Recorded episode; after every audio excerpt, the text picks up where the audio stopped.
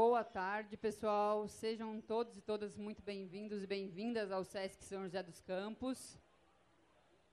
Começamos hoje a 25ª edição do SESC Verão. É um projeto que busca sensibilizar as pessoas sobre a importância das práticas de atividades físicas e esportivas no cotidiano, no dia a dia. É, e em ano de Jogos Olímpicos, todas as unidades do SESC estão trazendo modalidades olímpicas e paralímpicas. E aqui no SESC São José dos Campos, estamos apresentando o rugby, o skate e o rugby em cadeira de rodas. Abrindo essa programação, iniciamos hoje a exposição Vale do Rugby, que conta a história da modalidade no mundo, no Brasil e, em especial, no Vale do Paraíba, através de fotos, vídeos, que estão por toda a unidade. Então, a exposição está aqui e também em outros espaços da unidade. Ela fica até o dia 1 de março. Então, todos estão convidados depois a dar um passeio pela unidade, quem ainda não foi, para estar tá visitando. E a nossa programação completa vocês encontram no caderno do SESC ou pelo portal. E para conversarmos hoje sobre o rugby aqui no Vale do Paraíba e a exposição e as perspectivas da modalidade, a gente convidou o curador da exposição, historiador, pesquisador do Ludens, comentarista da ESPN e editor do portal do rugby, Vitor Ramalho.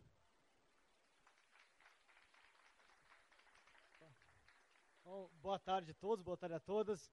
Antes de mais nada, uma grande, um agradecimento especial para Clarice e para todo o SESC que possibilitou a gente fazer uma exposição sobre o rugby é, é uma exposição que vem, é muito importante para nossa modalidade, porque a gente não tem um museu né, que conte a história do rugby no Brasil, no Vale do Paraíba, e é muito importante um espaço como o SESC abrir é, essa oportunidade de a gente contar um pouco da história da modalidade é, no Brasil, especialmente aqui no Vale do Paraíba. É, eu vou chamando nossos convidados, que, tem, que são personagens importantíssimos da história do rugby aqui da região. Vou começar pela sequência. Edis Abrantes, por favor. Edis é jogador do, Jacareí, do, do, São José e fundador do, do rugby do Jacareí. Boa tarde. Também gostaria de iniciar agradecendo ao SESC, ao Vitor, por essa, por essa exposição e por esse tempo é, na temática rugby, que para a gente é muito gratificante é, ter essa, esse momento do rugby do Vale do Paraíba. É, a gente vive um pouquinho dessa história, né? E agradecer também todos os presentes. É, vamos ter aí uma tarde, um momento legal aí de, de conversa e de bate-papo aí do, do rugby nossa região. Por favor. É, com a gente também Alexandre Spani, ele que é jogador, foi jogador de São José, ainda continua jogando de vez em quando também. Sessão brasileira, Spani. Boa tarde aos presentes. agradecimento especial ao SESC, ao Vitor. A valorização pelo esporte ela é muito importante, é, principalmente ao rugby. A gente que tem um tempo à frente de uma modalidade muito peculiar, mas que cada vez mais ela é conhecida, tão conhecida quanto o futebol na nossa região. Então, um prazer estar aqui com todos vocês e vamos bater um papo bacana aí ao longo dessas, desses próximos minutos aí. Muito obrigado. Também com a gente a Jéssica Zerbinati, ela que é, foi uma das primeiras jogadoras, essa primeira jogadora de São José a jogar pela seleção brasileira. Jéssica. Obrigada, queria agradecer também, é um prazer poder estar aqui e contar um pouquinho da história do feminino, do rugby feminino em São José. Obrigada. E com a gente também a Carla Barbosa Zazá, jogou Copa do Mundo de Rugby Sevens pela seleção brasileira, jogadora de São José. Zazá, por favor.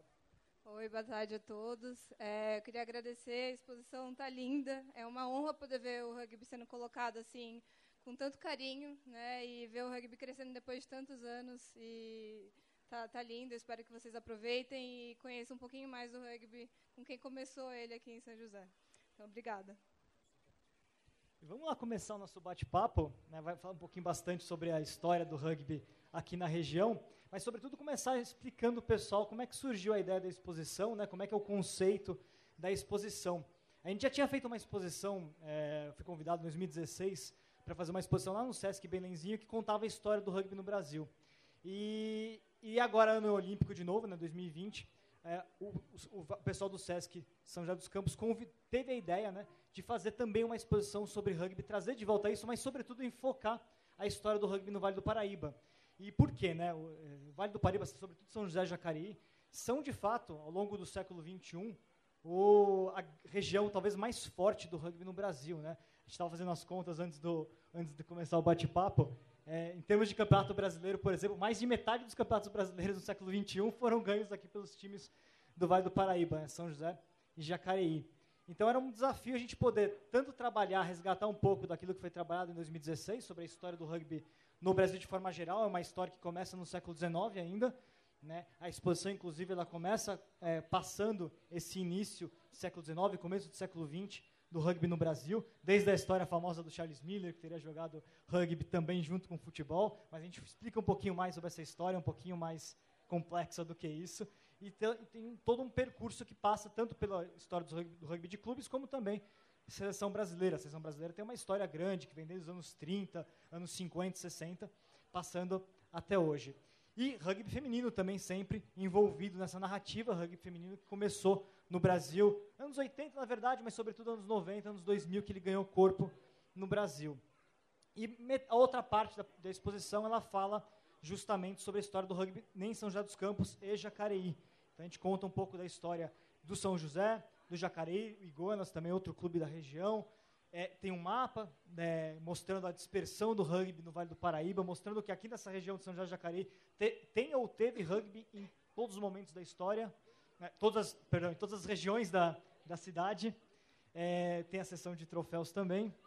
E um pouquinho sobre a cultura do rugby. Né? O rugby é muito mais do que um esporte. A gente sempre fala muito da questão dos valores do esporte, dos valores do rugby. A gente tem uma parte sobre isso. Tem, dois, tem quatro vídeos também na exposição dois aqui e dois lá em cima na parte da academia, que são depoimentos. Aliás, todos eles que estão aqui no bate-papo participaram desses vídeos, contando um pouco das experiências aqui da, do Vale do Paraíba. E, e também temos na sequência, né, é, dos corredores que passam pela parte da piscina, é, uma sessão de fotos. Quem conheceu a história do rugby aqui em cima desce lá e conhece e, e sente um pouco o clima do, do, esporte, como é que são os movimentos na modalidade. É, e, ram, e, na rampa tem uma parte que é sobre os sons do jogo. É, existe uma imersão do visitante, tanto na, na, nos movimentos do rugby, como na sonoridade da modalidade. Né? Até a parte da academia que tem o, a, onde a gente completa a parte dos vídeos. Né? Então é isso. A gente faz o convite para o pessoal acompanhar essa exposição que passa tanto dos aspectos do jogo como também pela história dele. E vamos começar então esse bate-papo falando um pouco sobre como que começou o rugby aqui no Vale do Paraíba. Spani e Ed estavam desde, desde os primeiros momentos da história do, do rugby. Spani, conta um pouquinho para a gente como é, como é que surgiu o rugby aqui no, aqui no São José, aqui em São José dos Campos. Começou no ITA, mas logo ele acabou se tornando um esporte que saiu, pra, saiu dos muros do ITA, foi para a cidade, vocês começaram a, a, tentar fazer a coisa acontecer por aqui, né? É, exatamente, Vitor. Com a, com a questão do ITA, começou a receber, junto ao CTA, começou a receber professores franceses e argentinos. E, e lá o rugby é muito forte. E para trazer um pouco, né, matar um pouco da saudade de fora, eles acabaram transmitindo o esporte aqui, nesse primeiro momento, no núcleo universitário. Só que aos poucos, vamos dizer, esse, né, o que a gente fala do, do, do vírus do rugby, que ele acaba pegando a gente e nos, nos fazendo apaixonar, ele foi se expandindo para fora e, e chegou um certo momento onde a maioria dos praticantes eles eram da cidade de São José dos Campos e não do Ita.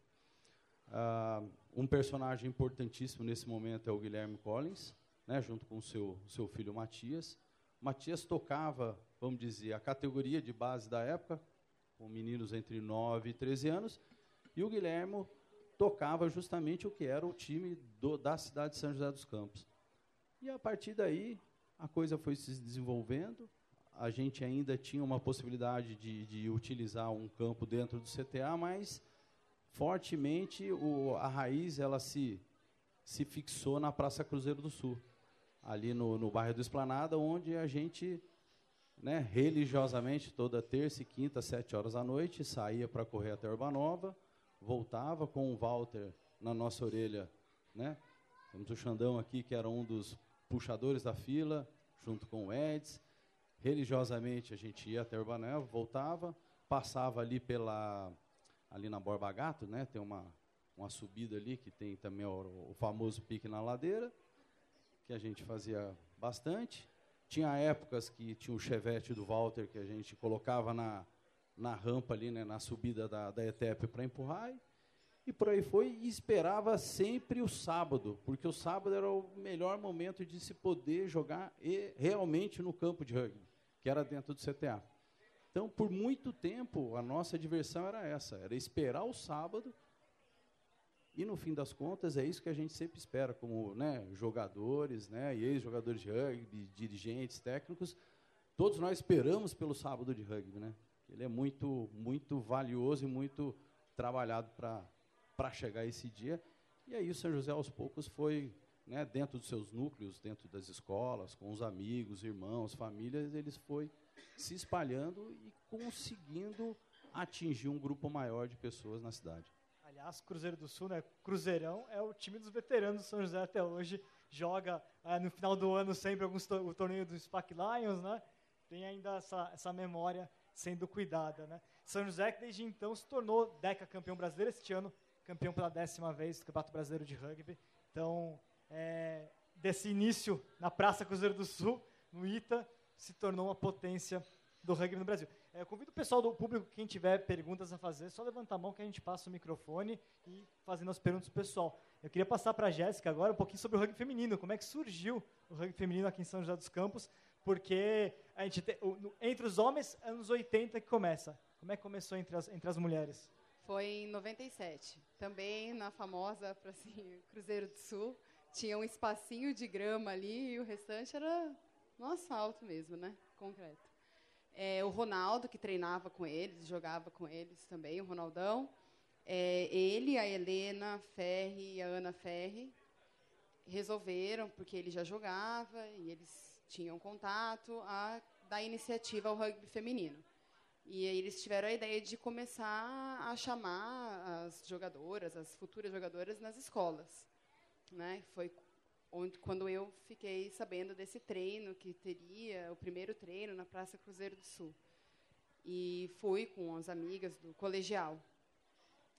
Foi em 98, não foi em 97, foi em 98. E nesse dia eu lembro que era uma, um, um círculo gigante de aquecimento, tinha por volta de umas 20 meninas.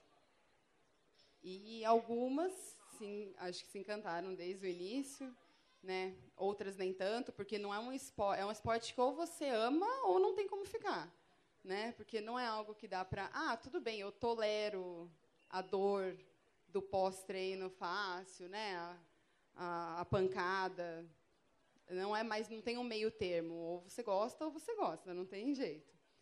E aí tiveram momentos do rugby feminino que tinham quatro meninas indo lá na chuva correr e era um treino puramente técnico, né? Você não tinha número de jogadoras para mais nada. Mas acho que o gosto era tão grande dessas poucas jogadoras que a gente falava, não, a gente não pode deixar morrer. Então, assim, a nossa intenção sempre foi tentar é, divulgar ao máximo e tentar conseguir mais jogadoras. Então, sempre tentando ser o máximo receptivo possível para que quem viesse num primeiro treino já se apaixonasse já tivesse a intenção de voltar e ter alguma continuidade. Então, assim, não era fácil, né? É, naquela época, acho que os meninos também, o, era tudo muito bancado pelos próprios jogadores. Não tinha nenhum tipo de incentivo fora, né? Então, tinha vezes que a gente tinha que sair para semáforo, para arrecadar dinheiro, para conseguir ir para algum torneio, algum campeonato.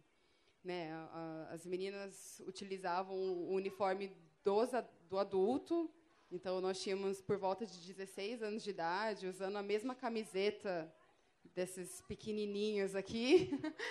então, né? Quando chovia, imagina o peso da camiseta, mas era o que tinha, né? E ainda assim era muito prazeroso. E o, Zazá, você pegou o momento que o rugby feminino começou a dar uma virada, né? O momento que começa a rugby olímpico, né? O rugby vira esporte olímpico em 2009, ele é anunciado como esporte olímpico em 2009, em 2016 entra nos Jogos Olímpicos. Você pegou o rugby e o rugby feminino era o grande campeão né? Até hoje, o único país que ganhou o campeonato sul-americano é o Brasil. 17 vezes campeão sul-americano, invicto todas elas. E você pegou esse início do momento que o rugby feminino começou a ganhar é, uma profissionalização, começou a, a, ser visto de outra maneira, né? Sim. É, eu participei dessa época, né, junto com a Jéssica e com outras meninas. Eu acho que eu sou a única sobrevivente dessa época que joga até hoje. Então eu consegui ver o rugby da época que não tinha nada, que a gente tinha que se bancar, a gente não tinha uniforme de treino, não tinha campo, né? Então assim, a gente treinava num cantinho de uma pracinha. Daí, olha a vala, tinha que pular, né? Então eu saía para correr na rua, era bem difícil, não tinha iluminação. A gente passou por diversos campos aqui em São José, treinou atrás do Monteiro Lobato, né, uma época. A gente tem um mapinha ali, né, com, escuro, com vários lugares. É, então era bem difícil assim. Daí hoje, até o ano passado, eu falei para as meninas que eu estava doando umas roupas minhas, que eu tô é, prestes a me aposentar agora. Eu joguei esse ano ainda, mas agora acho que 20 anos de rugby já está dando para conta.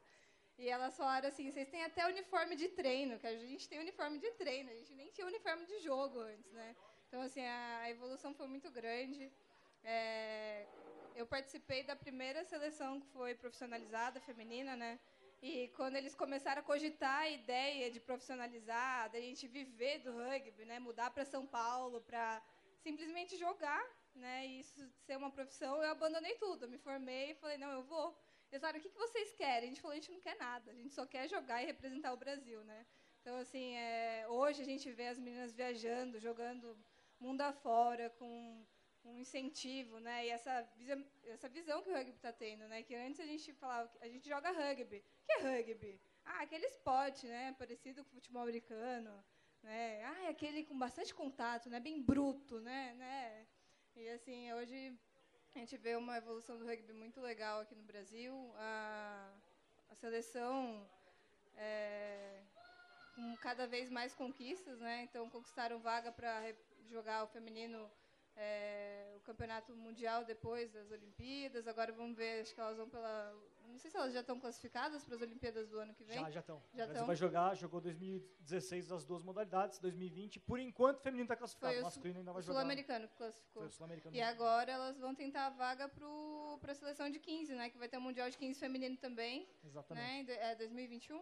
É, em março tem eliminatória para a Copa do Mundo de 2021. É, Brasil tá, tá mais recente, né, essa seleção, mas tá, tá crescendo e pensar que o rugby feminino hoje vai ter um 15 também, né? Já é outro nível. Ó, falando em história, só de pensar em torneio já não tinha. A gente acompanhava os jogos do masculino, então se eles tinham jogo em algum lugar, a gente ia no embalo, se tinha feminino também nessa outra cidade.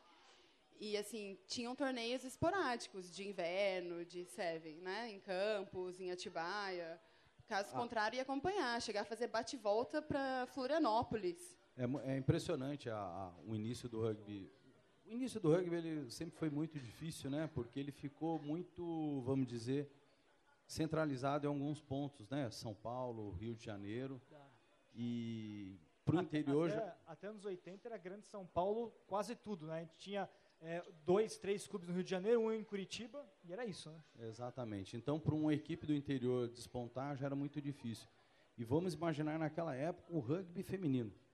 Então, o que elas fizeram, né? Existe um grupo de, de atletas, a gente tem duas aqui conosco, mas se for puxar uma outras, é, outras, né?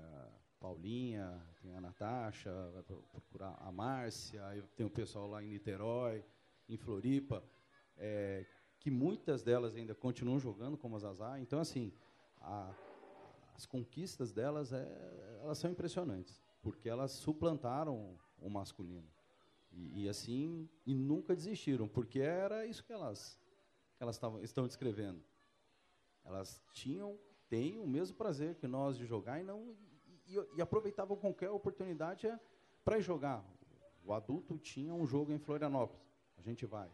O adulto vai jogar em Niterói, a gente vai. O adulto vai, a gente, aonde vocês tiverem um time de rugby feminino, nós vamos com vocês. Ô, Spani, você falando disso, tinha meninas de outros times que vinham jogar com a gente, né? A Vanessa, várias vezes acabava o time, ou tinha muito pouca menina que não dava para formar um time na época, eles vinham representar um outro time só para conseguir jogar. Né? Então, várias vezes a Vanessa do Desterro veio jogar conosco, campeonato, porque o time dela estava com tão pouca gente que não conseguia formar um time. E essa troca era muito bem vista na época, né? Era muito legal, assim. A gente se juntava para, às vezes, formar campeonatos de 10, ten-a-side, né? Então, a gente jogava o Sevens, né? Queria, a gente, acho que na época já aspirava a jogar um 15, então eu falava, ah, agora misturou. Juntava os dois times e fazia Só- um campeonato. Só o pessoal que não está tão acostumado com o rugby, para explicar, né? O rugby tem dois formatos principais, rugby de 15 jogadores rugby de 7 jogadores, a gente tem explicação ali na exposição. É, tradicionalmente, o rugby de 15 jogadores é o mais, é o, é o, é o, é o mais tradicional, na verdade. E, e o feminino demorou para conseguir desenvolver o rugby de 15, né? É, é mais fácil jogar o rugby de 7, porque depende de menos, menos pessoas, né? Então, enquanto o masculino tinha um de 15, o feminino sempre teve o de 7. E agora o 15 está aparecendo. A gente já teve é, atividades, o Jacari fez, fez jogo de 15 feminino recentemente, a seleção brasileira foi formada de 15 feminino novamente, foi formada em 2008, a gente tem uma foto, inclusive, da seleção pioneira de 2008 ali na exposição, e retornou agora, né? O masculino sempre as duas categorias, 15 e 7, né? E aí foi de Copa do Mundo, o Brasil jogou duas Copas do Mundo femininas de rugby de 7 jogadoras, 2009 e 2013, aliás, três, 2009, 2013 e 2018 é, e os Jogos Olímpicos também, né? E ganhou a medalha de bronze dos Jogos Pan-Americanos 2015, que está ali também na exposição exposta. É, Vitor. Spani. O, o rugby de São José, ele justamente ele encontra um espaço para crescer, como essa diferença nas duas modalidades que o duas formas de jogar o rugby que o Vitor descreveu. Ele o 15 é, é um tipo de jogo mais complexo, até na, na questão é, de estrutura física dos jogadores. Então, para você formar algumas posições, elas demoram te- um tempo maior. E, o, e aonde nós encontramos uma maneira de aparecer para o cenário nacional? Foi justamente com o Seven. Então, a equipe masculina, que era um um time mais leve, mas era muito rápido. Então, a gente encontra exatamente como é que nós vamos enfrentar os, vamos dizer, os times da, os times da, né, de São Paulo, os grandes, que eram os, os campeões. Então, a partir do Seven, então, esse é uma modalidade que ela tem que ser trabalhada, deve ser, além de ser a un- modalidade olímpica, tem que ser dada a devida importância justamente por isso. É, o pessoal entender, a gente tem a, a Copa do Mundo de rugby de 15 jogadores. Ano passado foi tivemos a Copa do Mundo. Ela é o evento mais importante de rugby de 15. Tem a feminina também, que é 2021 a próxima. Tem Copa do Mundo de Sevens também a cada quatro anos, mas principalmente o, o Sevens é o jogo olímpico, é a modalidade olímpica 2016, 2020. E quem é o atual campeão brasileiro de rugby sevens masculino? O Jacareí. Então, por favor, Edis, fale um pouquinho da, da- como começou o rugby em Jacareí. Falo, claro. E, mas antes de falar um pouco de Jacareí, até que a, que a história né, se complementa, eu gostaria de participar um pouco também, né? Escutando aqui os amigos falando, vai batendo a saudade, assim como antes também, vendo as, é, as relíquias né, que, que você trouxe e, e tantas lembranças nos trazem.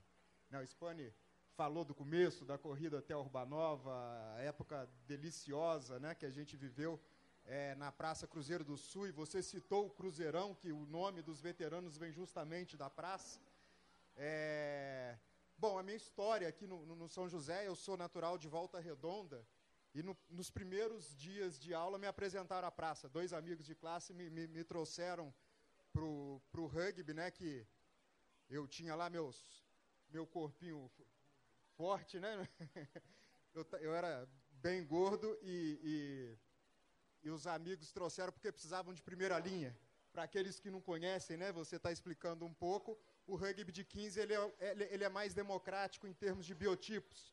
Então, isso é uma característica que, que deixa o rugby é, um diferencial de algumas outras modalidades, onde você precisa, numa, numa, numa equipe de, de, vários, de vários biotipos. Me chamaram, esse sofrimento todo também eu comecei aí na- na- na- é, não só na, na amizade, que é um dos valores, a gente vai falar um pouquinho para frente, mas também na, na, na- perseverança, né, na vontade e na ajuda dos amigos para que eu con- con- conseguisse me, me condicionar para estar acompanhando aquilo tudo. Chegava, chegou num momento que eu estava até po- apostando corrida, né?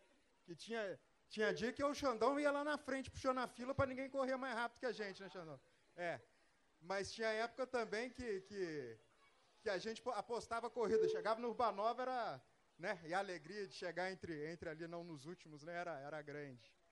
Enfim, era, é, é, momentos até que a gente viveu, ele citou o Walter, e, e, no momento eu lembro também aqui do, do Parreira, assim como o, o Matias que você falou, e, e, e tantos outros que passaram.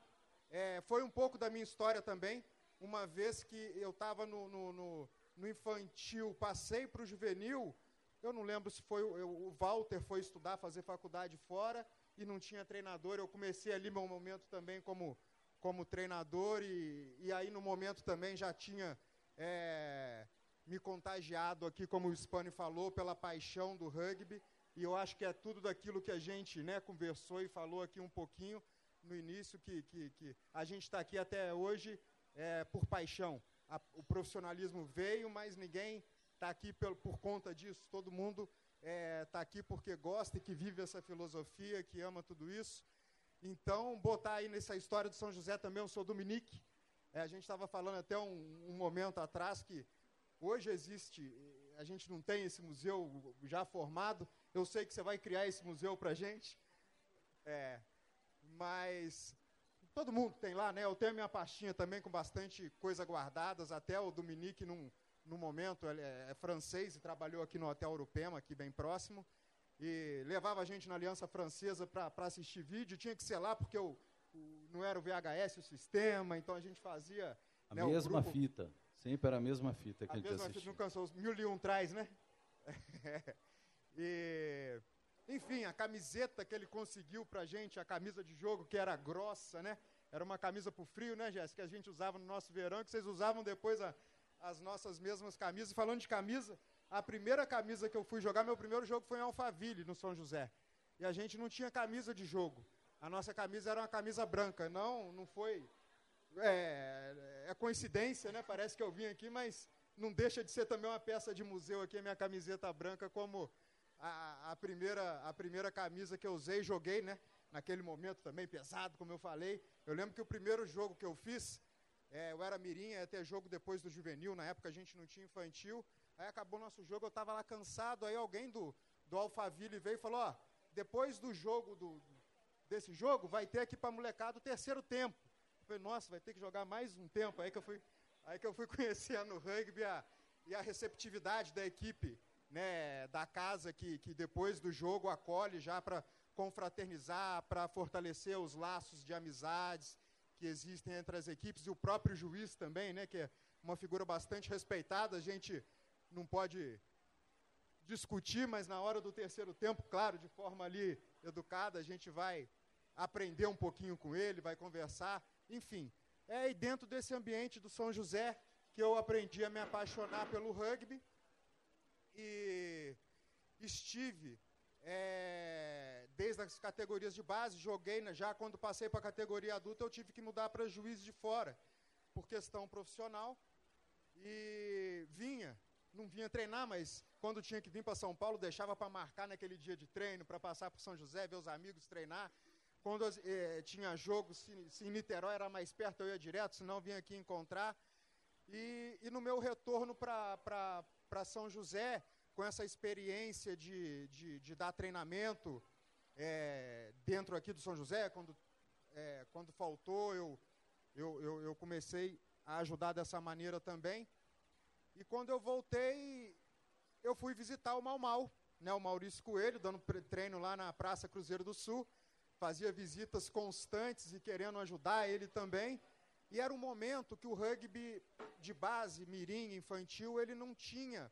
As equipes tradicionais, elas não, não estavam conseguindo trabalhar essas categorias. Então a gente tinha tanta dificuldade de arrumar jogos para eles.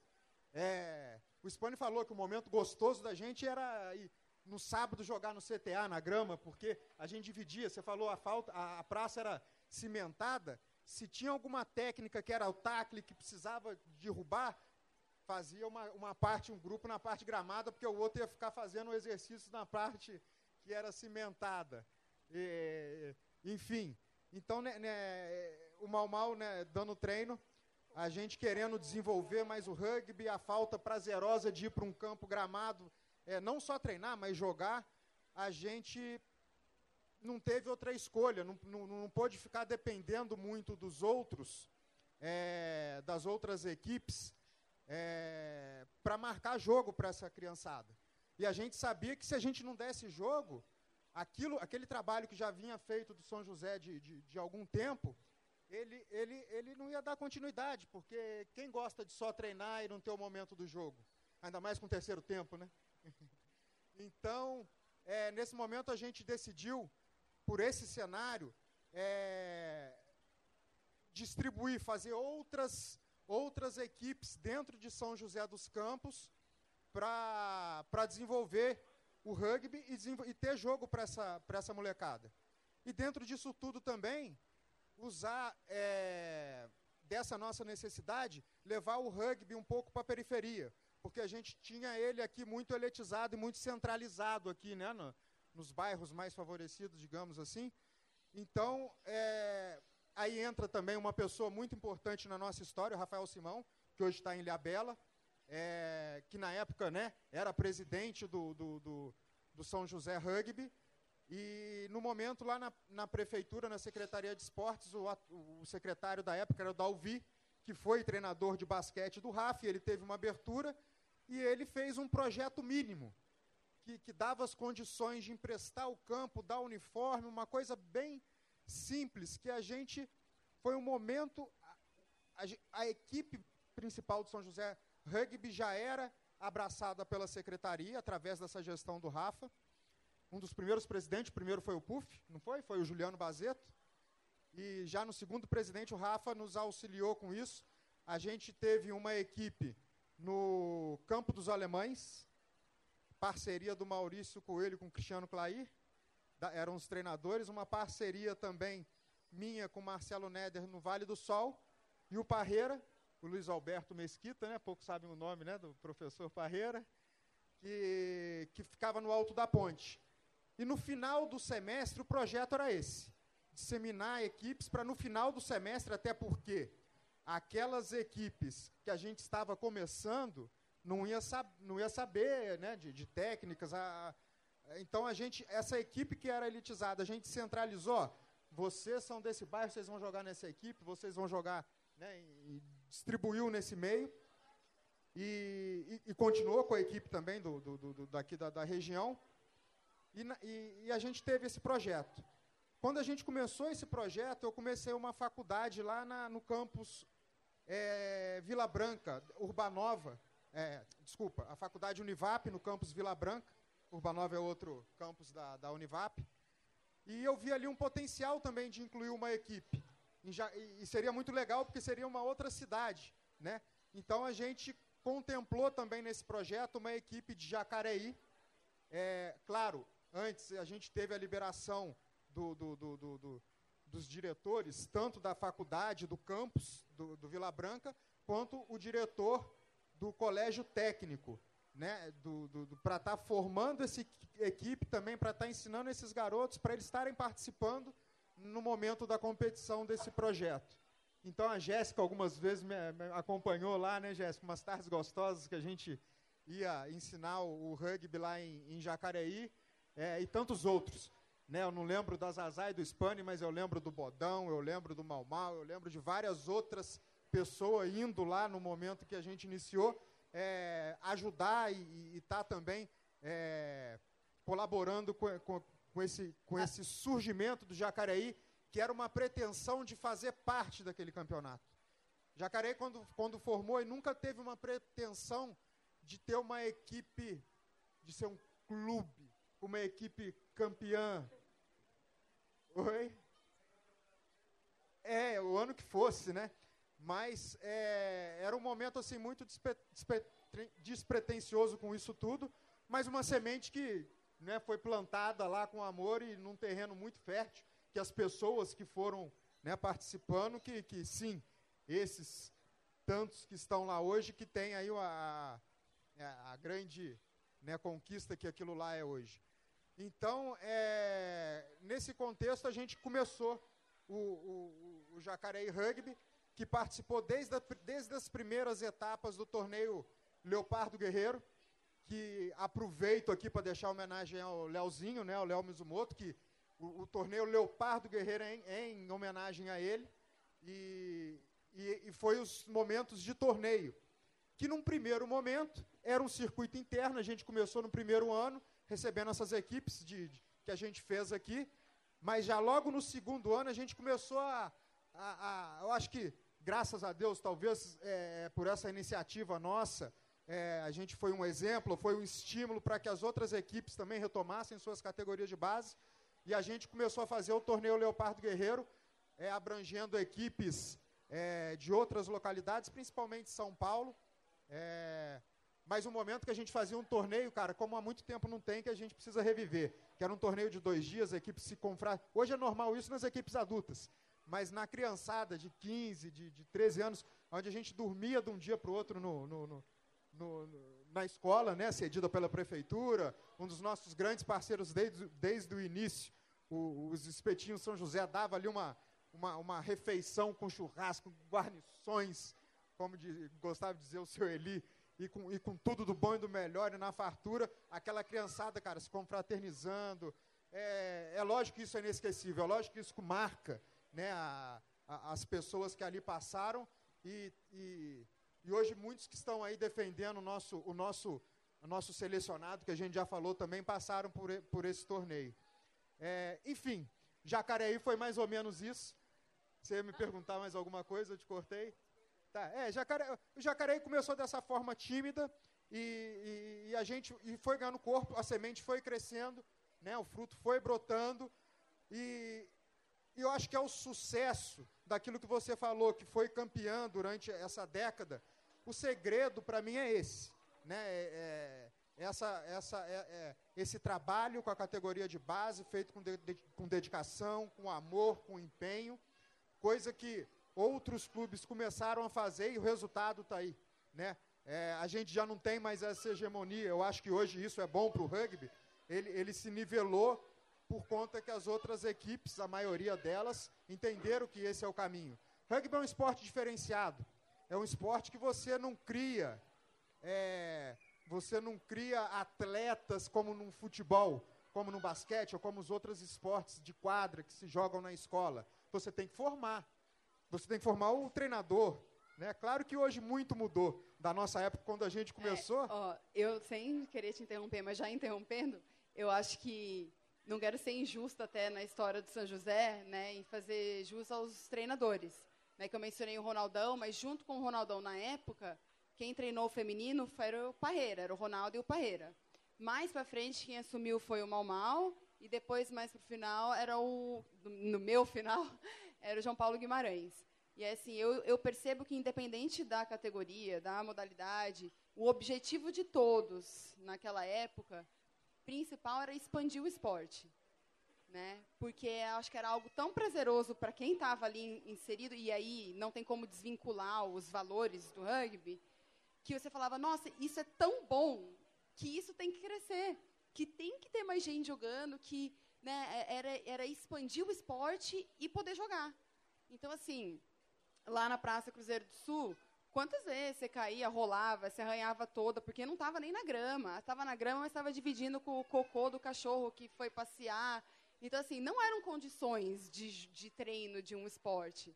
Né? É, uniforme, uniforme era luxo. Você ia treinar de calça bailarina, ter no máximo a chuteira, dia de chuva, saía todo mundo falando, nossa, como que vai embora para casa? Vocês também, não era? Pegava os tapetes do carro, para sentar em cima, arrancava a roupa e ia dirigindo até em casa, porque era pegar a roupa, jogar no balde, esguicho, para depois conseguir lavar. Pra não escutar a mãe falando, né? Porque chegava cheia de lama, minha mãe até hoje reclama, é. cheia de lama. Então, assim, mas o, era tão bom né, a parceria, as amizades que foram criadas, porque como tem muito contato, é algo que você tem contato, mas ao mesmo tempo você tem a, a empatia, você tem o respeito.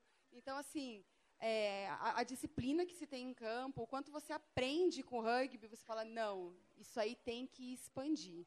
Então, com certeza, o Ronaldo e o Parreira nunca imaginaram que o feminino tomaria a proporção que tomou, nem o Mal Mal, né? É, nem o, o, o João Guimarães. O feminino, principalmente, muitos altos e baixos, porque como o São José é uma região que a galera sai para fazer faculdade em outros lugares, de repente tinha uma super equipe legal, pum, chegava nessa época, não tinha mais quase jogadora. Eu cheguei a treinar com os meninos, porque para você de repente conseguir manter né, o seu nível técnico, uma vez que de, de repente todos os jogadores são novas novamente, então eu treinava com o feminino, treinava com o masculino, eu acho que eu passei bem nessa transição, porque a Zazá entrou enquanto eu ainda jogava, via a Edna pequenininha indo ali no campão ali no na praça do rugby, é, ela pequenininha indo só olhar, né, ver qual que era. Então assim, e aí de repente ver o crescimento, a proporção que tomou, ganhar chuteira, o uniforme, uniforme de passeio, nossa, é incrível. Eu, é um prazer muito grande para quem olha, de, né? É, eu tomei outro rumo na minha vida, né? Tenho minha família, trabalho, não tenho mais envolvimento com rugby como algumas meninas da minha época, não só como jogadoras, mas treinadoras, é, é, apitando o jogo, hoje, né? exato. Mas assim, hoje, por exemplo, quando eu encontro com o Edis, encontro o Spani, gente, é uma alegria tão, é um carinho tão grande. Não foi outro dia que a gente se encontrou na rua? Eu falei, Ed, você não acredita. Ele falou, Jéssica, eu estou passando aí, vamos lá comigo para Jacareí? É, não é? Passava lá na casa dos meus pais, ao bendito do saco de bola, porque nem material era algo tão simples, né? Para treino. Todo mundo dividia o mesmo saco de bola, não é verdade? As bolas tudo careca, algumas já, não se via nem marca mais né? E de repente ver hoje como tudo acontece é muito diferente. A dificuldade é de, muito de, diferente. de, de, de é ter o equipamento, de ver o vídeo, como a gente falava, de comprar o material, né? Era, era difícil. De, de você ter informação, não era uma época de, de, de, de internet, não era uma época que a gente né, tinha Nada. conteúdo.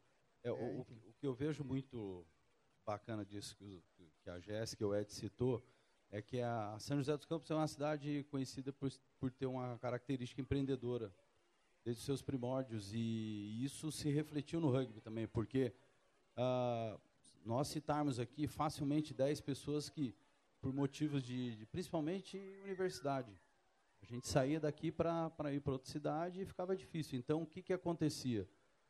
Você se instalava num outro local e criava o time de rugby. Então, nós temos hoje o Rafael Simão, que montou ele a Bela, o Eds, com essa situação que ele, né, com essa questão que ele citou em Jacareí, a gente tem o Jean, o Jean em São Carlos, tem o, o Tico, que foi para Florianópolis e depois em Porto Alegre com Charrua.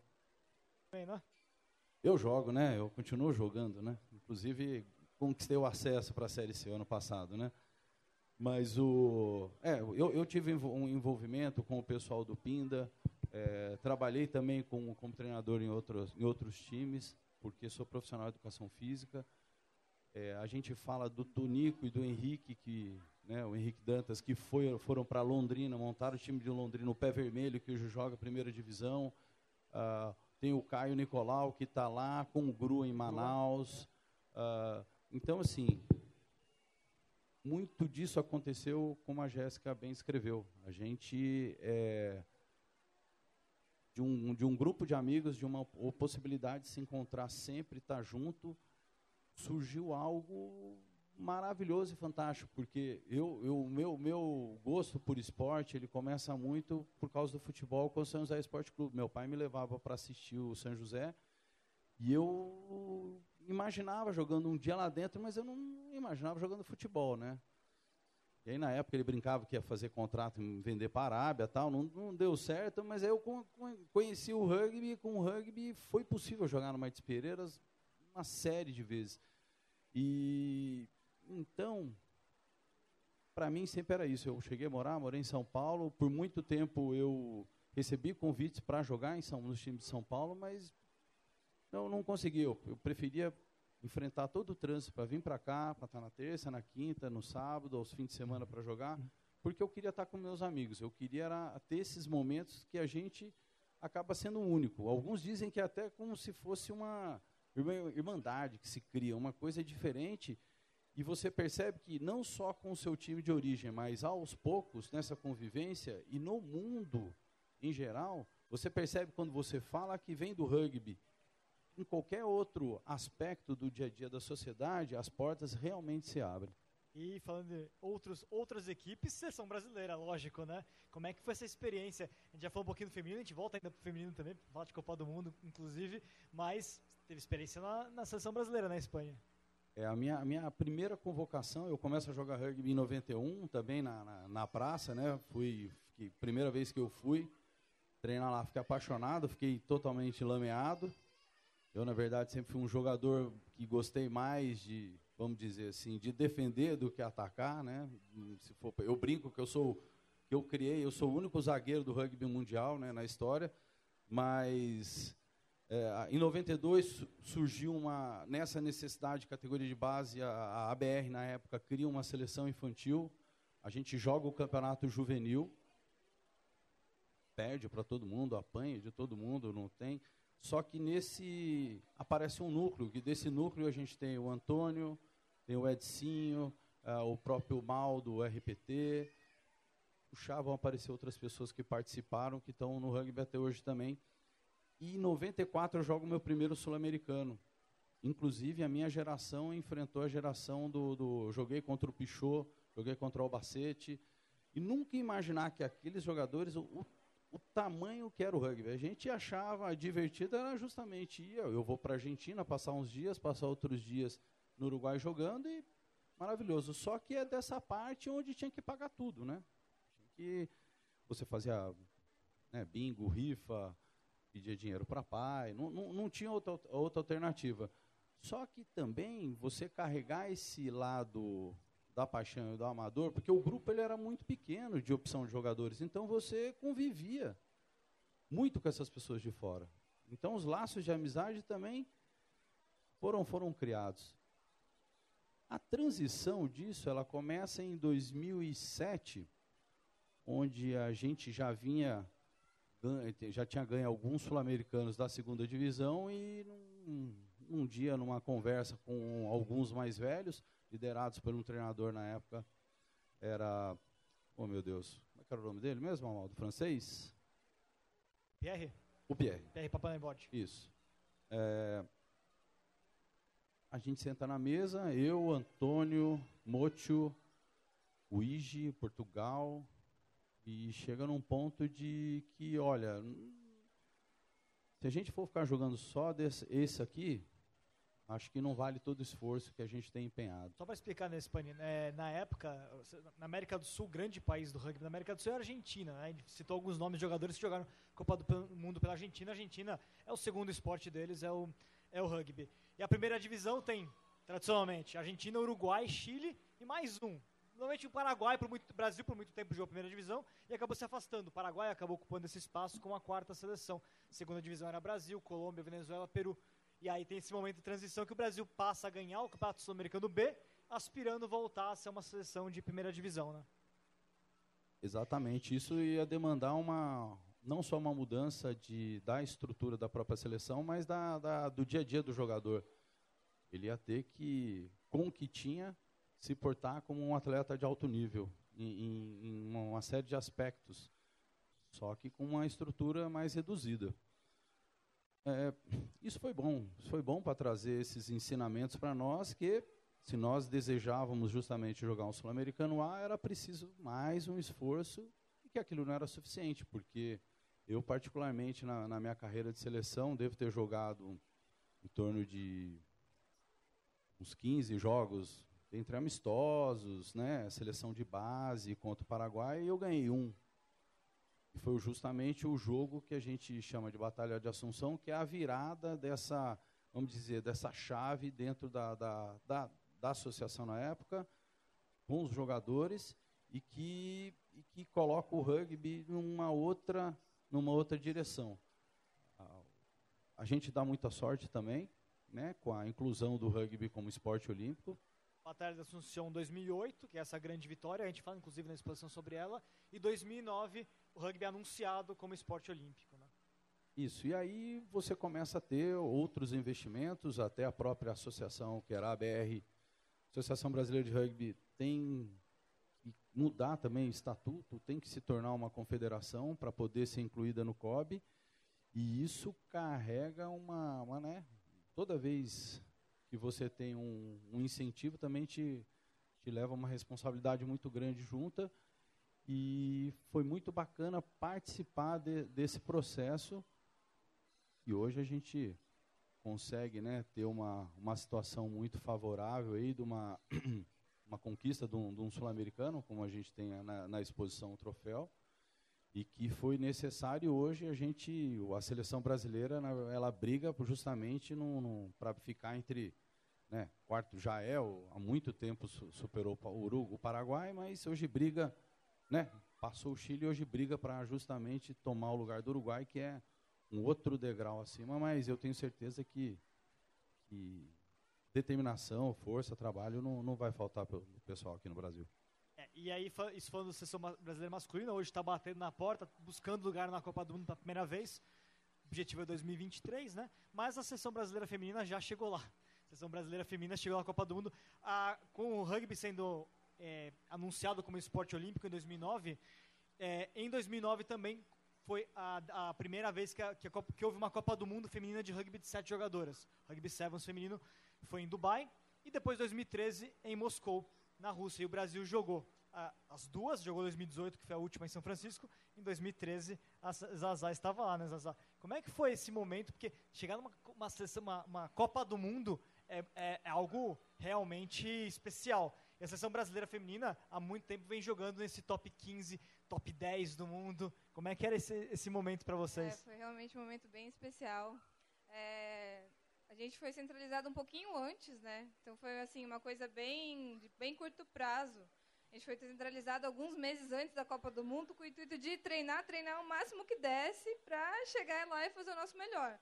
E a gente não tinha nada a perder, né? A gente não tinha nada a perder porque né, na época que a gente entrou, que a gente foi disputar, foi ser profissionalizada, tinham times que já estavam profissionalizados há muito mais tempo, tinham muito mais estrutura, né? E a gente fazia camps aqui em São José, lá na Ericsson, né, onde é o CT hoje, ainda hoje da seleção brasileira. Eugênio de Melo, né? Eugênio de Melo. A gente passava duas, três semanas lá, dormindo juntas, treinando todos os dias, manhã, tarde, às vezes de madrugada. A gente era acordada de, su de surpresa, né? Treinar até de madrugada. E foi uma, um período assim de, de muita aprendizagem.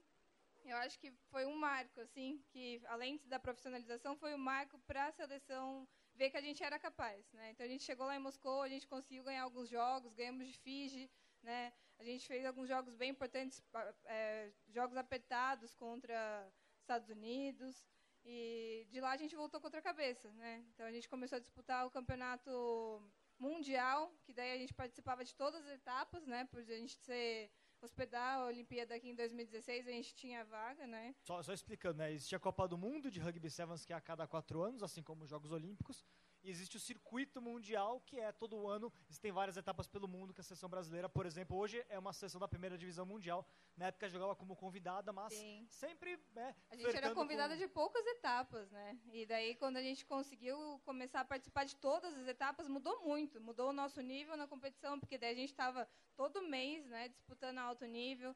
Eu lembro até da Júlia falando, ah, nossa, antes a gente só tinha disputa de Dubai, né? De repente virou Dubai, Estados Unidos, China, é, Europa, né? A gente foi para todos os continentes, tava, tinha época que eu não parava no Brasil. Então, assim, a gente voltava de duas, três semanas de viagem, ficava cinco dias e já ia de novo viajar.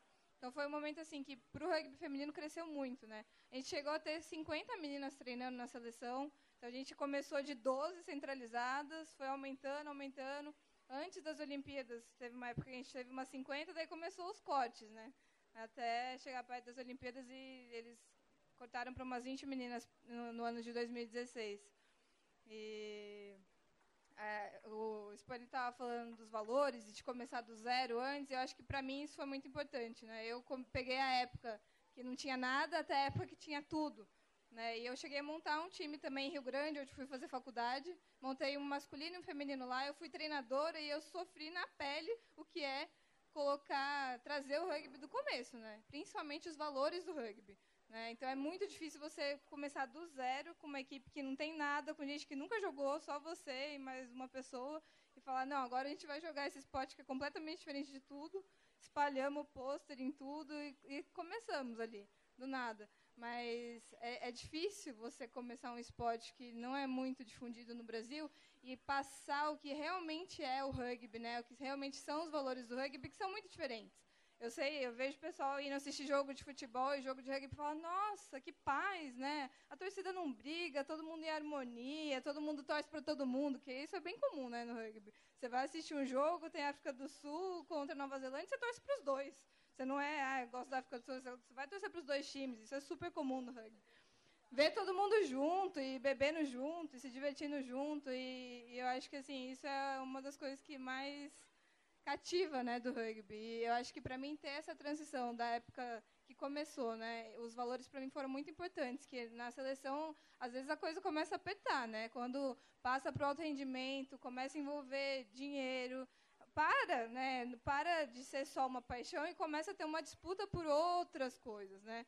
E isso assim é, pesou bastante. Eu cheguei a ser capitã da seleção, né, em alguns campeonatos e essa parte dos valores e de realmente manter as raízes vivas né, do que é o rugby, que é importante, era, foi bem fundamental para a gente manter a, a, equipe unida e manter o que realmente importa do rugby dentro de um ambiente de alto rendimento e profissionalização. A seleção brasileira feminina, é, falando é, top 15, top 10 do mundo em alguns momentos, é, vocês, desde o início, começaram já enfrentando países onde o rugby é massificado, onde o rugby é muito grande. Inglaterra, França, Nova Zelândia, Austrália. Mesmo no caso do feminino, os Estados Unidos e Canadá são fortes no feminino. Como é que era de cara já cair numa situação dessas de enfrentar as grandes potências o tempo todo, né? Como é que vocês, como é que vocês lidaram com essa situação? Olha, era, era bem. dava uma ansiedade muito grande, né? Você saber que você ia jogar contra a Nova Zelândia depois Canadá. Não tinha um jogo fácil. Né? Era só pauleira mesmo. Não, tinha, não tem outra palavra. Assim, era só jogo difícil. E... Mas assim, a gente não tinha nada a perder, como eu disse, né? A gente chegava lá com a cara e com a coragem até, eu lembro até hoje, em 2013, a gente estava jogando em Dubai e foi a primeira vez que a gente empatou com o Canadá no jogo de Chaves. Eu estava jogando esse jogo. E assim, a gente estava ganhando, elas empataram, é, na verdade elas empataram com a gente quando o tempo já tinha acabado. Eu saí triste do jogo, a gente tinha empatado com o Canadá, eu saí chorando, eu falei, não acredito que elas empataram. Era pra gente ter ganho aquele jogo, né? Então, assim, você vê de você perdendo de 40 a 0, né? Para você estar tá ganhando um jogo no final, né? Empatar um jogo no final com uma superpotência que tem um super centro de treinamento, que treina todos os dias, né? Uma condições totalmente diferentes das nossas na época. É, é emocionante. E hoje eu vejo assim, o Brasil a gente ainda às vezes né, tem altos e baixos, mas hoje eu, eu, vejo assim a gente com o peito erguido e batendo de frente assim Brasil né? ganhou da Inglaterra, ganhou é. da França um tempo atrás, ganhou da Inglaterra. Mas eu Isso. penso que o feminino principalmente despontou por não haver tamanha discrepância dos times de ponta, como acontece um pouco no masculino, e por motivos óbvios, né? Por exemplo, é, por mais que hoje exista um apoio e um suporte até financeiro, difícil você viver de rugby, até mesmo para o masculino. Então, assim, os jogadores de seleção, eles não são só jogadores de seleção eles são médicos, eles são engenheiros, eles são têm a, têm a sua profissão e no tempo que dá entre dividir com família e tudo mais, vão treinar lá pelas 9 horas da noite. Então, assim, é diferente de países que as pessoas vivem do rugby, né? Bem diferente. Então, eu vejo a camisa dela, 2004, a gente assistiu o primeiro primeiro dia de de torneio que elas foram campeãs sul-americanas em 2004. Foi fácil chegar lá em Barquisimeto, né, na Venezuela. Uma, uma viagem que eu tenho um prazer de lembrar, porque foi uma motorista de ônibus, eu não sei como a gente consegue chegar e voltar. Cinco horas de Caracas é muito difícil, mas é, é, é, é por isso que eu vejo as histórias quando te vê das Azal, o quanto vale a pena tudo, valeu e vale a pena tudo que a gente faz, porque é, a nossa indignação na época era assim, poxa, por que, que nós não podemos assistir os dois dias de torneio para ir embora um pouco mais tarde ou no meio do domingo? Não, você tinha que ir embora antes, porque o que já tinha havia, havia sido contratado Então, a passagem de avião ia pingando em uma série de, de, de, de países, de escalas, e nós perdemos de assistir elas levantarem o troféu pela primeira vez, porque por causa de uma decisão dessa, que era muito de aporte financeiro. Era uma questão, às vezes, se você te, tem um pouquinho mais de dinheiro, você tinha um conforto maior. Né? E eu sei que para elas a cobrança é muito pesada. Porque muitos que começam a acompanhar, vamos dizer, cinco anos para cá o rugby, e hoje a gente tem a internet para assistir circuito mundial, exatamente isso. O que elas enfrentam lá é. Às vezes tem umas, uma, umas atletas lá que são quase máquinas. E elas estão segurando, como falou, esse alto e baixo acontece muito porque é, e eu fico feliz, porque elas não desistem. E às vezes a gente olha o resultado e, e, e, o que vale não é o final, não é o resultado. O que vale é o trajeto que a gente faz até chegar lá. Claro que quem seria aí demais elas com, com um título de etapa de mundial, com uma vitória em cima, mas isso vai acontecer. Isso vem acontecendo como já aconteceu. Então, aí eu, eu, eu ouço os dois depoimentos, mas eu lembro porque com, com a Jéssica eu acabei convivendo nessa viagem.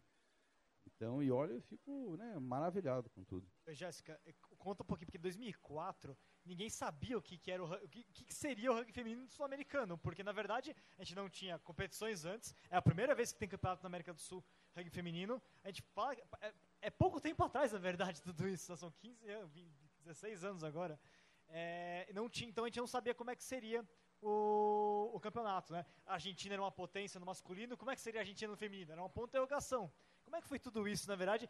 E o Brasil, logo de cara, se afirmou como campeão e manteve tudo isso ao longo dos anos seguintes. O que talvez é mais difícil, né? Porque a gente está falando já de 16 anos de invencibilidade dentro do Campeonato Sul-Americano. Né? E no primeiro Sul-Americano, na verdade, nós permanecemos invictas até a final. A gente não perdeu nenhum jogo. Então, assim, na verdade, quando cogitaram de montar a seleção brasileira, já foi algo incrível, né? É algo, imagine, mesmo essa exposição hoje, para mim, olhar isso, eu falo, nossa, que incrível. Vejo as meninas, às vezes, andando na rua com uniforme, parece uma boba. Falo, nossa, olha, jogadora de rugby. As meninas devem olhar e falar, né? Mas, na época, eu vou montar a seleção brasileira. A gente falou, nossa, eu não acredito. Então, via menina de vários lugares. E, mais uma vez, Gente, por amor ao esporte, porque era todo mundo se bancando. Não, mãe, pai, eu vou. E você vai fazer a loucura de horário. Você imagina? Né, de, de tanto financeiro quanto desgaste físico, de viagens malucas para você conseguir. A gente voltou, você lembra uma vez do semana, né? Eu terminando faculdade, ia, não tinha estrutura de alojamento, né, legal para você dar continuidade. Um dia a gente voltando de São Paulo, de uma das seletivas, eu com o dedo torto, eu e você na caminhonete, lembra? Perdida por São Paulo. Para chegar aqui, cheguei, oi mãe, oi pai, então, estou indo no hospital para ver se eu quebrei o dedo, tá? Daqui a pouco eu volto tal. Assim, mais uma vez é o que eu digo, é por amor ao esporte, porque eu, não tem como você gostar mais ou menos disso. Ou você gosta mesmo, ou nem pensar. Né? E aí foi, né, de começar a imaginar uns treinos mais fortes, com passar série. Nossa, que legal! Alguém está passando série para a gente seguir na academia, cada uma tinha que ir para o seu clube e tentar dar continuidade. Então, algo bem dividido para, de repente, encontrar para um treino específico. Não sei como é hoje, não existe essa de né, um local assim mais é, estruturado para a seleção. Era lá no SPAC mesmo, lá em São Paulo. É, e aí nós fomos, e aí uniforme, mais uma vez, esse foi o, o uniforme. Tinha a camiseta de passeio, acho que a mãe de uma das meninas costurou. Esse foi o primeiro uniforme que foi vendido em loja, inclusive. Teve loja de shopping vendendo essa camisa. Eu comprei. É. e, né, passagem, eu não lembro se a gente teve alguma ajuda de curso e tal. Alguém costurou, né? Um foi, acho que foi a mãe da Márcia, costurou um, o logo, a bandeira do Brasil, um logo lá no, no uniforme para ir. E aí eu tenho uma história, não sei se vale a pena compartilhar, mas eu fiquei um pouquinho famosa nessa, porque no caminho pro aeroporto, eu fui de carona com os meninos, acho que era o Machuca, o Matheus, o Moisés, o Putin, e aí a gente estava no carro, o tanque, E aí eles comentando que, ah, nossa, lembra aquela vez que o fulano não sabia que o passaporte estava vencido, não sei o quê? É, nossa, é verdade, nossa, eu não acredito. E nisso a gente conversando. Quando eles entraram nesse assunto, eu fiquei quieta, fiquei muda. Daí eles, ô Jéssica, você está quieta? que foi? Você está com medo de seu passaporte? Eu falei, ai, eu tô. Daí a gente parou num pedágio já, acho que era ali em Santa Isabel, que tem, né? Aí os meninos pararam, fizeram uma manobra para pregar a mala lá no porta-malas. Gente, quando eu olho meu passaporte, vencido. Eu não acredito, eu não acredito que você fez isso. Eu falei, gente, mas eu nem sabia. Não, não acredito. Aí eles deram a volta com o carro, isso já para a gente para embarcar. Na época, pegava o passaporte ali na Andrômeda. Aí eu cheguei ali, minha mãe já estava no telefone com uma das pessoas, os meninos, não, pelo amor de Deus, você precisa pegar o dá um jeito dela, do passaporte dela tal. Não, não tem como, não tem como. Aí tinha uma moça de lá que conhecia um dos meninos, era namorada do amigo do fulano. Não, tudo bem, eu fico aqui no meu horário agora de almoço, eu, eu bato o passaporte dela. Daí nisso saiu um para pagar a taxa, o outro foi comigo tirar foto, o outro preenchendo o formulário. e daí pá, saiu, sabe com aquela cara de assustada na foto? A mesma cara do, do, do dia, da roupa e do passaporte. E assim eu consegui. Então, essa história ninguém esquece. Você vê, vira e mexe os meninos comentando. E assim, de ver o carinho. Poxa vida, eles podiam ter falado para mim, ah, não, meu, azar o seu. Eu já sei de gente que tentou embarcar até com um carteirinha da OAB. Isso não, isso não é, isso é comum acontecer. Carteirinha da OAB, a pessoa tentando viajar, fala, amigo, não, não viaja. Mas aí tem outro, estudante, né? outro detalhe. Aqui, a quilometragem de viajar, esse cara aqui, ele é bem modesto, porque ele fazia essas viagens que ele marcava para vir aqui de Valença para jogar e para treinar, fazia bastante também. Eu cheguei muito tempo a ficar nesse eixo. É, é, é, isso. E tenho certeza que a gente pegar mais outras pessoas aqui, aqui na, na, na plateia também tem esse me mesma quilometragem para poder jogar o rugby, poder fazer algo, né? Com, Mas com essa paixão. Só, só colocar uma daí coisa. No primeiro, só do, de fechar do primeiro sul-americano, eu acho que como era primeiro sul-americano para nós, uma primeira iniciativa de seleção para nós, também era para os outros times. Né? Então, eles também não sabiam que eles iam encontrar. E eu acho que o feminino era uma incógnita geral, independente de masculino que tem no país. Então, sim, é, a gente acreditava que, de repente, a Argentina fosse ter um time mais forte, né, pelo histórico do masculino. Mas, chegando lá, a gente viu que não era bem por aí, que os, os femininos estavam mais ou menos todos no, mesma, no mesmo tempo, vamos colocar assim, de, de, de início, de... Tanto é que a final foi Brasil e Venezuela, né? Que não era o esperado, né? Ah, teoricamente, sem pensar no masculino, por exemplo. Né? Não, e o físico delas era absurdamente a Venezuela forte. tinha um apoio muito forte naquela época. O masculino também é. Nós chegamos a perder um sul-americano B para a Venezuela. É, e, e, o feminino também era quando você falava nesse chamava um grande rival nessa com eles era a Venezuela. Então, assim, os jogos. Depois a Colômbia apareceu, né? Eram muito duros para nós, porque, assim, não dá para falar, não é a mesma proporção. Então, ela tá, toda vez que a gente está conversando, ela brinca comigo. Ai, mas não é do mesmo jeito que era naquela época. Então, assim, não, é não era. Os treinos, com certeza, hoje são diferentes, são mais estruturados, são mais duros. A maneira como se encara o físico hoje é diferente como a gente encarava antes. Era por, por, por, gostar. Então, assim, você não necessariamente deixava de comer ou seguir uma alimentação específica para ser uma mega jogadora né? Então, assim, mas de qualquer forma, né, para a época que todas nós nos encontrávamos, é, foi, foi, foram jogos diferentes do que a gente vivenciava aqui, né? Então, é, eu lembro que no, na final, a Venezuela tinha umas jogadoras, nossa, com o físico delas era incrível. E aí, a hora cada tackle que tomava, eu escutava um barulho. Eu falava, nossa, bum, do meu lado. Eu falava, nossa, não vai levantar mais agora. Aí eu olhava uma para outra, você está bem, você está bem. Então, assim, eu brinco com as meninas quando a gente, a gente teve o primeiro encontro de veteranas do rugby no ano passado, agora. E foi uma farra, foi incrível. A gente montou uniforme e tudo mais. Então, assim, a gente relembrou a época né, dessa primeira seleção e a gente comenta que, nossa, de repente, se tivesse mais tempo de jogo, eu não sei até que ponto o físico delas ia né, é, prevalecer perante a nossa técnica. Mas assim, a gente enxergou que sim, o Brasil tinha grande capacidade né, de despontar no, no rugby feminino.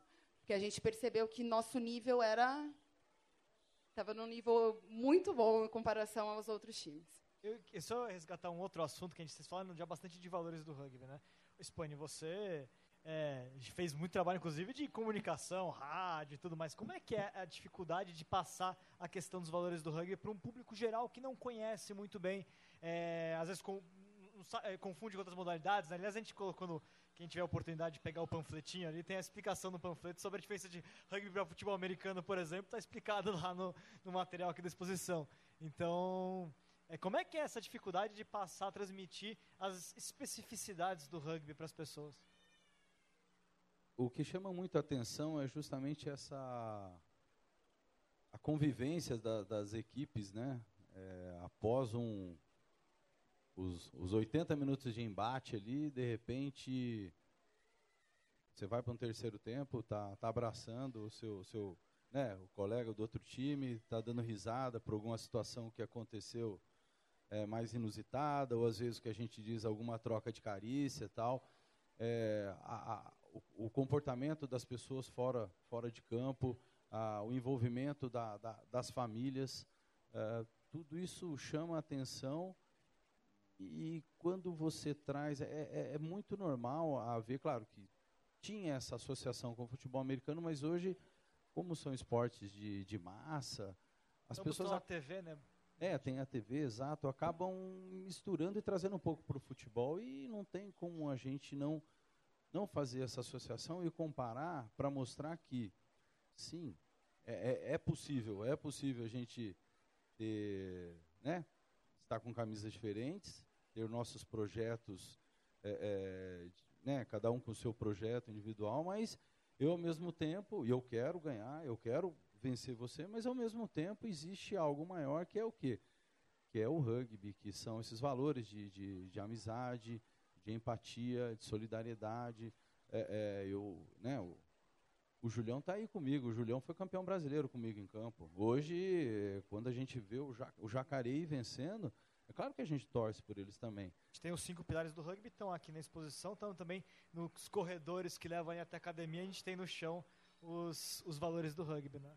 E, e os quando, cinco pilares. Isso, e quando você chega num, numa parte um pouco mais abrangente, é, cabe a, a, nós, né, criarmos maneiras e, e, nos comunicarmos de forma que, que o, vamos dizer, vou chamar de é um público leigo, o público em geral, ele entenda que vale a pena se interessar pelo esporte, vale a pena se interessar em, em particular pelo rugby, traz de verdade alguns alguns conceitos que muitas das vezes a gente tenta tem coisas que acontecem em casa, às vezes a gente com pai e mãe, pai e mãe vai, fala, fala, fala na nossa orelha, você não faz, de repente aparece o quê? Um professor, no, caso, um, no nosso caso, um treinador de rugby que te fala uma vez, você, você atende. É, essa convivência aqui do rugby, é, até para nós internamente, foi, foi muito válida como crescimento, porque o São José, ele por muito tempo foi um, é, é um clube novo. E a nossa formação é nova. A, a, nós sempre sentimos a, a, falta de ter um cabelo branco. Hoje está tá cheio.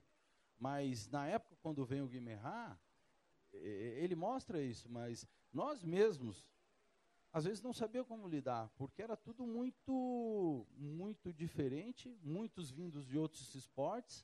Mas, de repente, o, principal era o quê? Era essa amizade, essa determinação, essa entrega. Tudo por quê?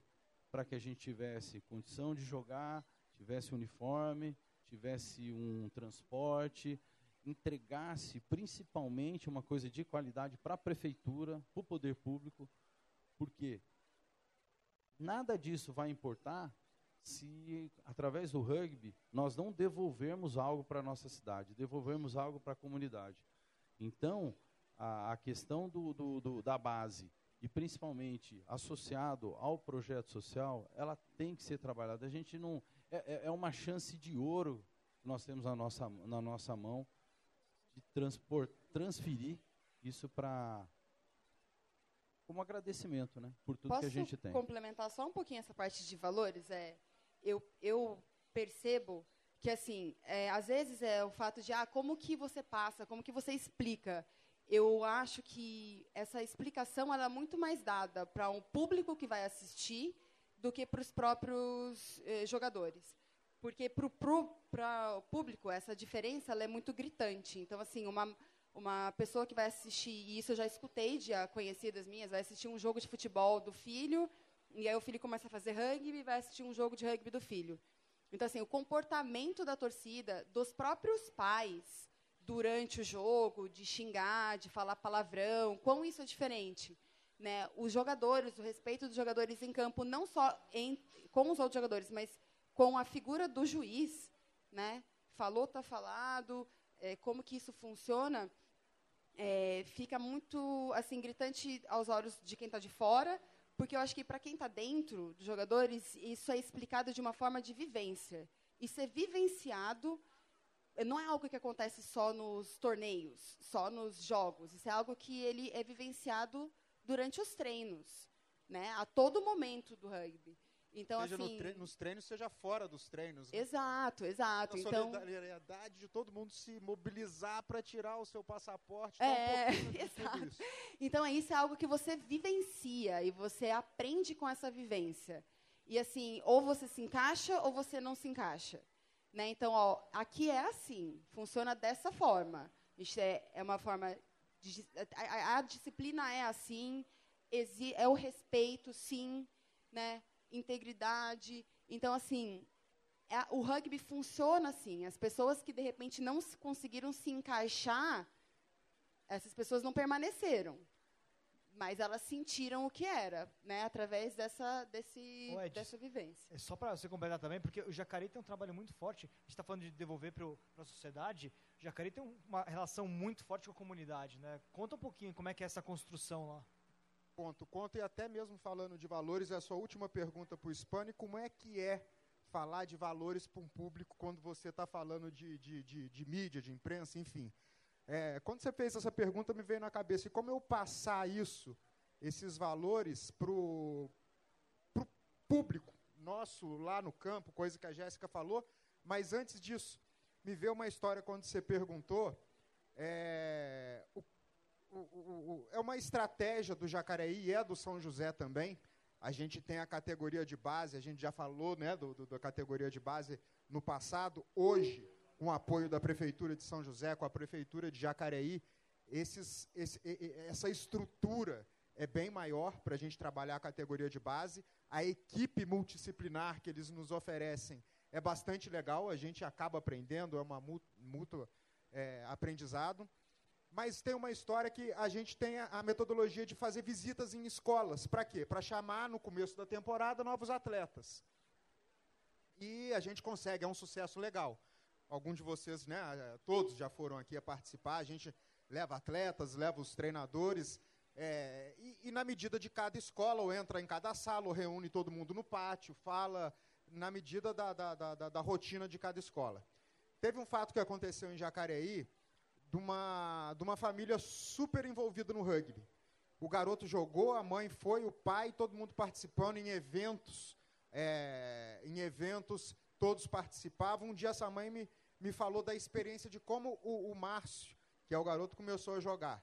A gente foi fazer uma, uma, uma palestra e um convite no, no, na Escola Barão de Jacareí, ele estudava lá, fizemos a palestra. A mãe dele falou que ele foi para o treino levou ele para o treino depois de um ano dele insistir. Eu quero jogar rugby, eu quero jogar rugby. E a mãe sempre, talvez, que é um desconhecimento tudo isso, é um esporte de contato, é um medo que a família tem de, de ser um esporte violento, de não conhecer os valores, né? Coisa que na Argentina a gente já está falando, já tá falando, você vê o pai levando para o clube, vários clubes e vários aprendizados, enfim. E como trabalhar isso? A mãe me falou, olha, meu filho ficou me pedindo e eu só desviando, só escapando do assunto, disfarçando, depois, mês que vem, vamos. Até que um dia eu não aguentei, tive que levar, falou, olha, vamos, mas na cabeça dela, com a certeza que ele ia parar, como ele já tinha parado com várias outras modalidades. E ela falou que quando ela levou os pais que estavam é, acompanhando o treino, já a receptividade que tiveram com ela já foi um diferencial. A maneira que trataram o filho dela já foi outro, outro, outro diferencial. E todos esses valores sendo, na prática, né, que você falou, vivenciados, ela falou que não só ela, é, não só o filho dela foi conquistado, mas ela e depois a família inteira. Então, dessa experiência, ela falou: olha, quando vocês forem fazer palestra nas escolas, claro, vão fazer para os garotos, para as meninas, vão, fazem do jeito que você faz, mas não deixa de fazer uma palestra para a alma para os pais também. Que isso que vocês fazem é muito bonito, os pais têm que conhecer, porque é eles que levam. Né? Um garoto hoje com, criança não vai né, só porque ele quer, tem que ter autorização dos pais. Então, é uma forma também de comunicar e da gente levar os valores. O jacaré, eu acho que está no DNA né, da, da, do jacaré, esse envolvimento que a gente. Eu comecei a falar e depois o papo foi para. Né, a gente começou com esse grupo lá do, do torneio Leopardo Guerreiro. É, no, no, no, começo, depois de dois anos, a gente disputando o Campeonato Paulista, me lembrou um pouco quando a Zazá falou da experiência do, do, do, das seleções, não na América do Sul, que, ela, que elas dominam, mas por ser representante da América do Sul, na, na hora que sai para os continentes de tradição, sofrem, né? Quando o Jacareí começou no Campeonato Paulista, a gente decidiu a mesma coisa. Só perdia. Como foi no início? A gente também, como jogador, o São José também, só perdia. A persistência, o amor fez que a gente né, virasse esse jogo e se construísse como clube, como uma escola reconhecida no, no, no Brasil como rugby. Então, é, já está no DNA. O, o Jacareí formou com a categoria de base, sempre foi estimulada. Spani falou de cabelo branco. Eu me encontrei no momento que a planta cresceu e agora? Não tem ninguém para cabelo branco. Eu vou ser o treinador, o dirigente, eu vou fazer tudo aqui. Não posso. A gente precisa ter uma diretoria. A gente foi instituir uma associação. Mas quem vai ser a associação? Quem vai participar na diretoria? Esses moleques? Não podem, né? tem que ser uma pessoa. Então a gente começou mais um envolvimento familiar. Antes da associação, a gente já, a gente já tinha essa estratégia de trazer a família para dentro do jogo, que é uma é um dos valores também, né? A família dentro de viver o esporte, não só do rugby, de vários outros esportes também. Então, é, era, era eventos familiares, churrasco na casa do Marcião, churrasco na casa do Julião, churrasco na... O envolvimento familiar foi muito grande. No momento de construir a associação, a participação ali foi dos pais sendo dirigentes. E hoje ainda é assim. Né? Num primeiro momento, nenhum pai quis assumir a, a, a presidência, eu fui o primeiro presidente mas com, com, uma diretoria de pais, e a partir do segundo mandato já é até hoje pais que estão ali na, na, na, vestindo a camisa e jogando, às vezes, com mais sacrifício até do que aqueles atletas que treinam todo dia, porque não é fácil, gente. Hoje a estrutura do rugby é muito grande, são várias responsabilidades, são projetos em âmbitos municipais, estaduais, federais, é uma responsabilidade para a instituição, mas é uma responsabilidade gostosa. E os pais, os diretores, sejam pais ou não, como é formado aqui no São José, tem um trabalho também louvável, muito, muito bonito e, e eu tenho certeza que Jacareí daqui a um tempo também, esse povo que está aí vai estar tá com cabelo branco e vai estar tá assumindo esse papel. Não que os pais não façam e vão, vão continuar também. Mas, enfim, o Jacareí, eu acho que tem isso no DNA por essa, por ser categoria de base, pela família se envolver, por ter essa representatividade da cidade. As equipes de São Paulo não conseguem re representar São Paulo, são várias. A equipe de São José representa São José. A equipe de Jacareí representa a cidade. Então, essa proximidade com a comunidade é, é, é mais forte nessa representatividade é, municipal. E eu fico feliz também que, que, que, que Jacareí, assim como o Spani falou, que a, a o São José disseminou em várias cidades, Jacareí já começa também a disseminar. Né? É, há tempo atrás, escreveu-se um projeto estadual, né, de incentivo estadual, e foi aprovado, a gente teve a captação desse recurso, e no próximo ano a gente começa, eu digo a gente que eu sou do Jacareí, né, mas não estou no controle, o Júlio está no controle, o Arthur e, e a diretoria toda, é, começa um trabalho em Guararema, um trabalho de, um projeto do Jacareí, escrito pela Associação Esportiva Jacareí Rugby, desenvolvendo o rugby numa cidade vizinha com, com, com, a estrutura que a gente tem hoje. Isso me deixa né, com, é, muito feliz e, e, contente de ver, porque hoje aqui o contexto é o, é o, é o é rugby no Vale. Né, apesar de a gente explanar para todos os lados, mas é muito legal ver é, é, é, é o Jacareí também trilhando por esse caminho e, e, e participando do crescimento do rugby do Vale. E para finalizar valores, cara, é, também que eu estava aqui pensando no momento que estava falando, valor está presente em todos os esportes. Né? É uma questão cultural também. Falou de futebol, mas no Brasil é de um jeito, em outros países são do, de, de, outros. É, cara, a gente vê judô, puxa, questão de valores, a gente vê tantas outras, sem citar esporte para mim. E falando no judô, ah não, é karatê, né? Tem aquele filme Karate Kids, que eu gosto sempre de falar. O esporte é isso. No rugby também pode ser pelo contrário. O esporte depende de quem está lá comandando, do treinador. O Spani falou, às vezes a família tem um, tem um problema ali escolar com o menino que nem pai, nem psicólogo, nem ninguém. Mas o menino vai para o esporte, gosta do esporte, faz amizade. O treinador falou, se você não tiver esse boletim legal, a presença legal, você, cara, o moleque muda. Com, com, com, com, com aquela incorporação, com aquela né, com aquele gosto que ele toma no esporte. Então, para mim, cara, é o seguinte: é o professor. A gente tem que investir no professor, coisa que, a, que, que eu falei aqui, que a, que a prefeitura nos auxiliam com essa questão multidisciplinar, é, tanto a prefeitura de São José quanto de Jacareí. A gente precisa formar os nossos treinadores. Eu citei o, o filme Karate Kid, está lá, é a mesma modalidade. Só que um vai para o bem, o outro vai para o mal. E é a mesma coisa dentro do rugby. A gente agrega muito os valores trazidos pela modalidade de não contestar o juiz, de fazer o terceiro tempo. A gente vive isso na prática, muitos nossos valores. Mas a gente precisa estar dia a dia alinhado, porque da mesma forma que tem aquele garoto que melhora e respeita, tem aquele garoto que a gente precisa dar um puxão de orelha mais forte e precisa, para isso, saber como fazer, precisa se preparar.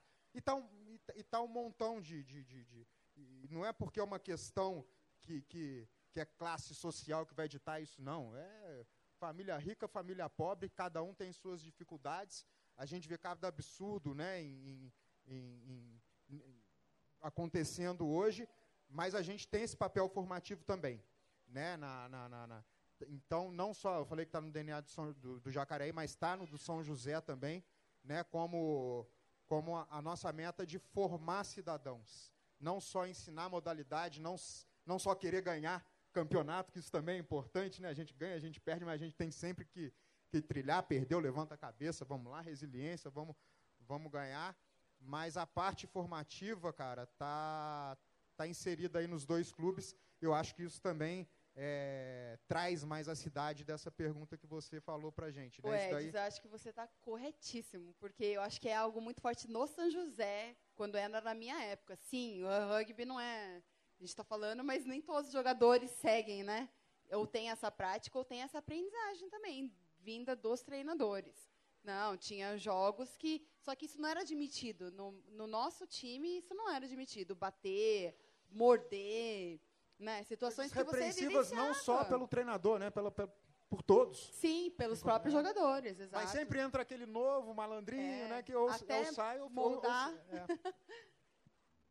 Pessoal, já estamos na reta final aqui já, o tempo perto está esgotado. Vamos passar para as considerações finais de cada um e, a gente né, convidar o pessoal a participar, conhecendo a exposição, assistindo os vídeos, né? Tem quatro vídeos para o pessoal assistir aqui na exposição, vivenciar esse espaço que o Sesc está proporcionando, né? Zazá, muito obrigado pela participação. Considerações finais. Obrigada, foi um prazer estar aqui. Muito gostoso relembrar, né? Através da conversa vão vindo várias memórias. Eu que tenho memória ruim, a gente vai conversando, vai vindo muita coisa assim à cabeça. Espero que vocês aproveitem então a exposição, assistam aos vídeos, né? Ficou muito legal ali contando, leia a história. Tem coisa ali da história que eu confesso que eu mesmo não sabia, né? Fiquei sabendo agora lendo ali no painel. E, e obrigada pela presença de todos. E é isso. Boa, Jéssica. Queria agradecer o convite, me senti bastante honrada, foi uma alegria muito grande saber que pensaram no meu nome para estar aqui e representar. Ah, então, agradeço de coração. É, parabéns pela exposição linda, né, montada de uma forma tão bem montada, né, os vídeos, as imagens, né, os textos, parabéns. É, fica o convite para quem não é do rugby e veio aqui hoje, né, a participar dessa modalidade. Né, os, depois os meninos passam exatamente onde quem sou, quiser o endereço, de onde os treinos acontecem. Acho que é, novos jogadores são sempre bem-vindos. Tem no, tem no panfleto ali. Tem ali, então, perfeito. É, é uma, foi uma parte de, da minha história. Né? É um prazer muito grande estar com vocês aqui, para mim, encontrar vocês novamente. Muito bom, muito bom mesmo. Eu, eu estou muito feliz em estar aqui hoje. Então, é só agradecer e dizer que vocês estão de parabéns. Parabéns pela iniciativa. A gente que agradece, Jéssica. Spani, valeu. É, mais, mais uma vez, reforçar os meus agradecimentos ao SESC, ao Vitor. Poder participar de um evento como esse, é, celebrar o, o, rugby do Vale, celebrar o rugby brasileiro, algumas conquistas, mas principalmente celebrar o nosso, nosso trabalho em algo maior, que é a disseminação de um, de um esporte completamente diferente e que está provado que, que o brasileiro nasceu também para jogar rugby. É, como a Jéssica disse, eu fico, fiquei também extremamente feliz em, em ter meu nome lembrado para bater um papo aqui com vocês. Agradeço a quem esteve aí conosco aí por essa hora e meia. E, e é isso. Vamos para 2020. Sou diretor de São José. Vamos em busca aí de novos desafios, é, novas, novas metas, mas sempre é, é, colocando à frente de tudo o nosso trabalho, trabalho de base, trabalho com a criançada, o projeto social, que esse é o nosso maior, o maior, nosso maior legado com relação a exposição do esporte como o rugby para a comunidade de São José e hoje para a comunidade né, do Vale do Paraíba. E estou sempre aberto a convites, querer bater papo. Quem quiser procurar a gente no clube, tem as nossas redes sociais. No, no, no panfleto, justamente no, feito pelo Vitor, tem o nosso contato. A gente está à disposição para recebê-los e poder apresentar um pouco mais do nosso trabalho aqui em São José. Vitor, um abraço e bom ano a todos. Spani, Edis, muito obrigado sempre. Por favor.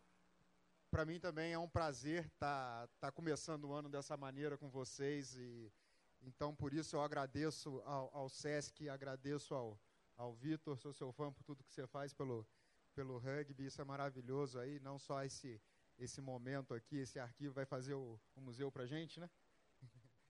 E um abraço para todas as equipes, né, cara, do, do, do, do Brasil de Rugby, em especial para as equipes do Vale.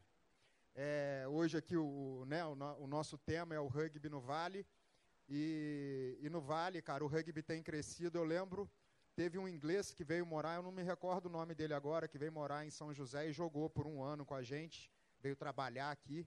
E uma vez ele morava no Aquários, onde eu moro até, até hoje, eu dava carona para ele no treino. Uma vez ele me perguntou, é, quanto tempo você acha que São José vai ter mais um time de rugby? Eu falei, Ih, cara, não sei, não, não, nem, nem penso nisso. Não, nosso rugby, né, a cultura. Cara, e hoje a gente tem o Iguanas, que é uma equipe que já disputa campeonato, é, campeonatos oficiais. É uma equipe que trabalha a base também, isso é muito legal. E isso me deixa muito feliz, né, cara? É, é, é o cara vive num país é, inglesa, onde que o, que o rugby é igual o nosso futebol amador aqui, cada bairro tem, tem um time. E, e, e o Iguana surgindo me deixou muito feliz, assim como todos os outros times.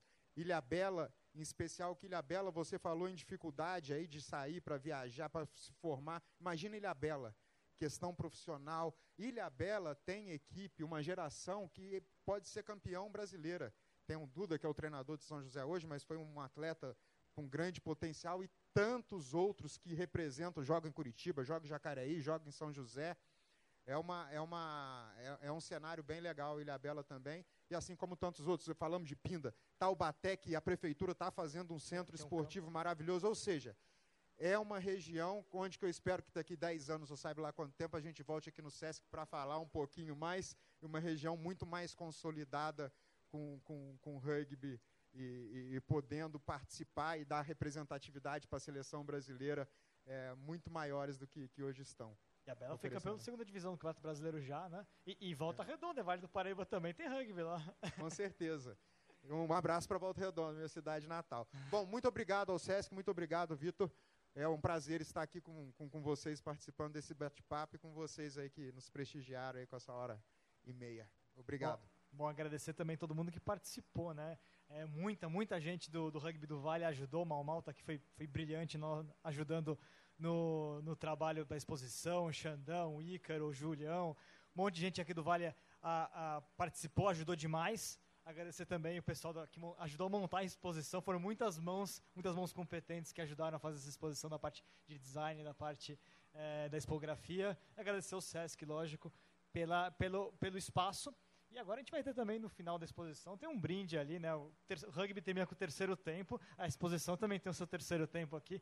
Então todo mundo que tiver, inclusive, dúvidas, falar com, passar aqui com o pessoal da mesa, né? a gente vai estar por aqui. tiver dúvidas, quer saber mais, a gente atende também aqui as questões agora ao final, da agora ao final desse bate-papo. Tá bom? Valeu, pessoal. É isso, aproveitem. Vale do Rugby.